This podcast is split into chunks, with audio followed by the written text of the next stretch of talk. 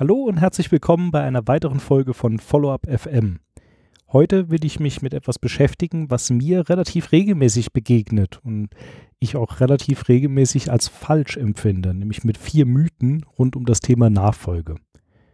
Ich hoffe und denke ehrlich gesagt, dass sich der ein oder andere da drin wiedererkennt und hoffe auch, dass ich dann auch ein wenig damit aufräumen kann, weil ich habe sie nicht umsonst als Mythen bezeichnet. Und da steigen wir auch direkt ins Thema ein, nämlich mit dem allerersten Mythos. Der erste Mythos, der mir relativ regelmäßig begegnet, ist die Aussage, du brauchst als Nachfolger Fachkenntnisse. Ich denke, dieser Mythos kommt aus dem Bereich des Handwerks oder bei den Einzelunternehmern, wo das auch durchaus Sinn ergibt. Weil wenn niemand anderes die inhaltliche Arbeit macht, ist es logisch, dass du es tust als Nachfolger und deswegen brauchst du dann die Fachkenntnis. Es deswegen aber einfach auf alle Nachfolgen zu übertragen, halte ich für falsch. Ich würde sogar so weit gehen zu sagen, dass es sehr hilfreich sein kann, wenn man zumindest in Unternehmen mit vorhandenem Team als Nachfolger kein Fachmann ist. Dafür hätte ich mehrere Gründe. Einer der wichtigsten dürfte das Thema Betriebs- oder Fachblindheit sein. Wenn man sehr stark im Fach ist, im Tagesgeschäft, im Operativen, übersieht man unter Umständen viele Dinge, die von außen kommen oder für die man auch vielleicht einfach dann gar keine Zeit hat. Und es wäre sehr schade, weil einem da auch viele Chancen entgehen können. Der zweite Grund, ich hatte es ja in der Folge 10 thematisiert, als Nachfolger hat man fast immer Aufgaben aus drei verschiedenen Bereichen und zumindest die zwei Bereiche, die die Hauptzeit einnehmen sollten, nämlich die Unternehmeraufgaben, die Manageraufgaben, die kann man eigentlich nur dann wahrnehmen, wenn man eben nicht noch zusätzlich Fachkraft ist. Es gibt aber, und das ist der dritte Punkt, sehr wohl eine Fachkenntnis, die du als Nachfolger haben solltest, nämlich die des Führens. Und die kann man leider kaum beigebracht bekommen. Es gibt keinen Lehrgang für angehende Geschäftsführer oder Unternehmer. Man kann sie aber erlernen. Und das Erlernen funktioniert deutlich einfacher, wenn man Zeit hat, sich voll darauf zu konzentrieren und sich wirklich an dieser Stelle zu spezialisieren. Diese ganze Denkweise hat bei mir sehr, sehr gut funktioniert. Ich bin kein Programmierer und ändere auch bewusst daran nichts. Allerdings solltest du aufpassen. Es ist ein ganz schmaler Grat zwischen Konzentration auf die eigenen Aufgaben und schlichter Ignoranz. Letzteres ist natürlich schädlich und du gibst dem Team nämlich dann das falsche Bild. Deshalb wäre mein Rat, dass du in deinem Unternehmen auf jeden Fall Verständnis haben sollst. Du solltest verstehen, was in deinem Unternehmen passiert. Wenn wichtige Entscheidungen anstehen, solltest du auf jeden Fall vermeiden, die zu delegieren, sondern dich selbst in diese spezifische Fragestellung einarbeiten. Dabei wirkt es Wunder, wenn man einfach das Team fragt. Löchere so lang die Fachkräfte mit Fragen, bis du dich in der Lage fühlst, eine Entscheidung zu treffen. Für die einfachen Entscheidungen und das Operative, die alltägliche Detailarbeit, kannst du eigentlich voll auf dein Team vertrauen. Mit dieser Art Kurs bin ich bisher sehr gut gefahren. Der zweite Mythos, über den ich heute sprechen will, ist einer, der mich lange Zeit sehr geärgert hat, nämlich die Aussage, hm, Nachfolge, das ist ja einfach. Das ist einer meiner Lieblingsmythen. Das sind mir so oft begegnet. Ganz viele Argumente haben argumentiert, dass die Gründung ja schwierig und eine Leistung war, das Übernehmen dann aber eher nicht. Dabei fallen dann oft Floskeln wie hm, das gemachte Nest ich habe das eine Zeit lang sehr persönlich genommen und war dann auch verletzt, wenn diese Aussage kam. Inzwischen kann ich es entspannter sehen, denn meistens kommen solche Aussagen von Menschen, die weder gegründet haben noch Nachfolger waren. Und wenn man dann vergleichende Aussagen unter den Umständen bekommt, muss man es vielleicht auch nicht ganz so ernst nehmen. Aber dennoch würde ich dem Ganzen gerne inhaltlich auch widersprechen. Die Situationen von Gründern und Nachfolgern sind sehr unterschiedlich, das stimmt. Der eine hat noch keine Kunden oder Produkte, der andere schon. Klingt also im ersten Moment sehr eindeutig, nämlich zugunsten des Nachfolgers. Allerdings hat der Nachfolger in aller Regel auch Verbindlichkeiten und Verpflichtungen, denen er nachkommen muss. Schließlich will das Team auch weiterhin, und das auch völlig zu Recht, sein Gehalt. Betrachtet man also nur diesen sehr einfachen Vergleich, sieht man schon recht schnell, wohin dieser Vergleich auf Dauer führt. Die Herausforderungen sind andere aber keines von beiden ist deutlich leichter.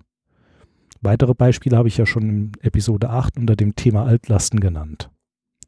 Spannenderweise kenne ich kaum Nachfolger, die selbst mit dieser Denkweise an das Thema herangingen, obwohl der Mythos weit verbreitet ist. Den Grund dafür kenne ich nicht. Es ist aber bestimmt kein Zufall, dass formaljuristisch Gründer und Nachfolger gleich behandelt werden, zum Beispiel bei Förderprogrammen. Im Endeffekt haben sie auch viele Gemeinsamkeiten, nämlich insbesondere im Themenbereich Unternehmertum, aber auch viele unterschiedliche Herausforderungen, ohne dass für meine Begriffe die eine oder andere Gruppe besonders bevorteilt ist. Der dritte Mythos, über den ich sprechen will, ist die Aussage, die mir auch schon begegnet ist, du brauchst einen Führungsstil, entscheide dich für einen. Zu diesem Mythos habe ich ja schon in der vergangenen Episode von Follow-up FM einiges gesagt. Ich denke, einen einheitlichen, immer anwendbaren Führungsstil gibt es nicht.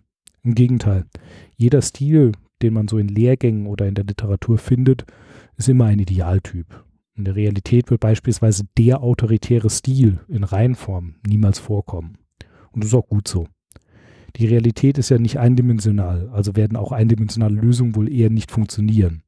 Es gibt eine Vielzahl unterschiedlicher Situationen, unterschiedlicher Menschen, unterschiedlicher Herausforderungen, ja, bis hin zur eigenen Tagesform.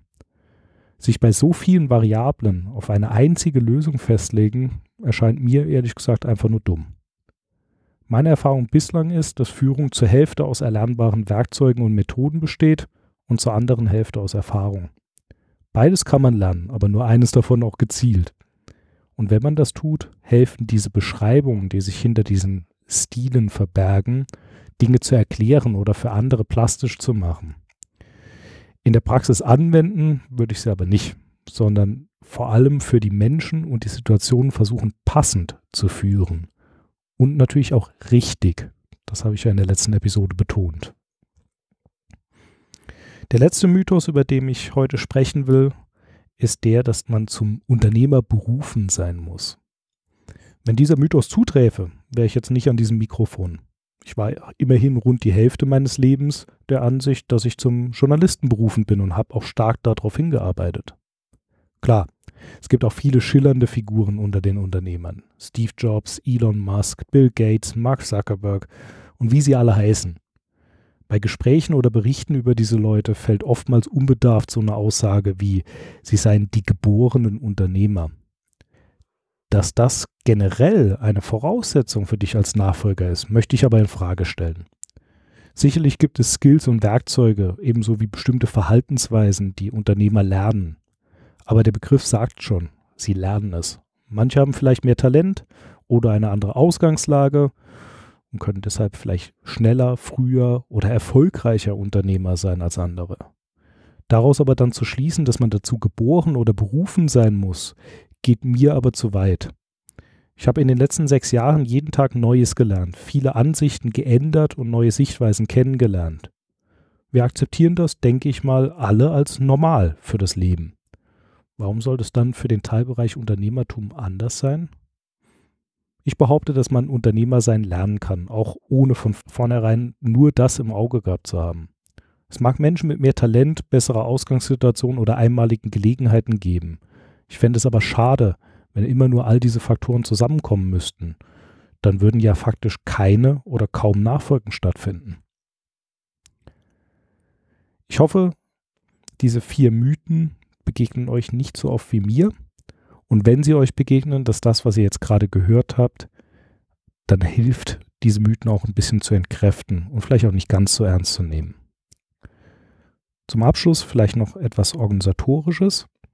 Für diejenigen, die lieber lesen als hören, gibt es inzwischen auch einen Blog unter janhosfeld.de aneinander, kein Bindestrich oder ähnliches. Und ähm, vielleicht noch etwas früh, aber man sollte es trotzdem schon mal vorsichtig andeuten. Ich befinde mich momentan noch in Gesprächen mit der IHK hier im Saarland, um vielleicht im kommenden Jahr eine Veranstaltung zum Thema Nachfolge auf die Beine zu stellen. Die soll dann auch bewusst nicht in die übliche, in Anführungsstrichen, Richtung gehen, also stark auf das Thema Finanzierung und Förderungsmittel abzielen, sondern vielleicht eher ein wenig auf den Bereich Best Practice. Wenn ihr daran interessiert seid, würde es mich freuen, wenn ihr mir einfach nur eine kurze Mail schreibt. Dann kann ich euch gerne in einen Verteiler aufnehmen, über den ich dann Bescheid sage, sobald sich da etwas Näheres ergibt. Noch einfacher geht es natürlich, wenn ihr euch einfach in meine Mailingliste eintragt. Die Möglichkeit dazu findet ihr auf janhosfeld.de. Ich würde mich freuen, wenn ihr das, was ich hier tue, helft weiter zu verbreiten, indem ihr Rezensionen schreibt, bei iTunes insbesondere, indem ihr mich weiterempfehlt und mir auch Feedback gibt, denn das lebt auch ein bisschen davon, dass ich auf eure Bedürfnisse eingehen kann. Ihr findet die Kontaktmöglichkeiten auf der Homepage follow-up.fm, natürlich zusammen mit den Shownotes und könnt euch da auf allen möglichen Wegen, Facebook, Twitter, Mail oder ähnlichem an mich wenden. Bis dahin, bis zum nächsten Mal, wünsche ich euch alles Gute und viel Erfolg.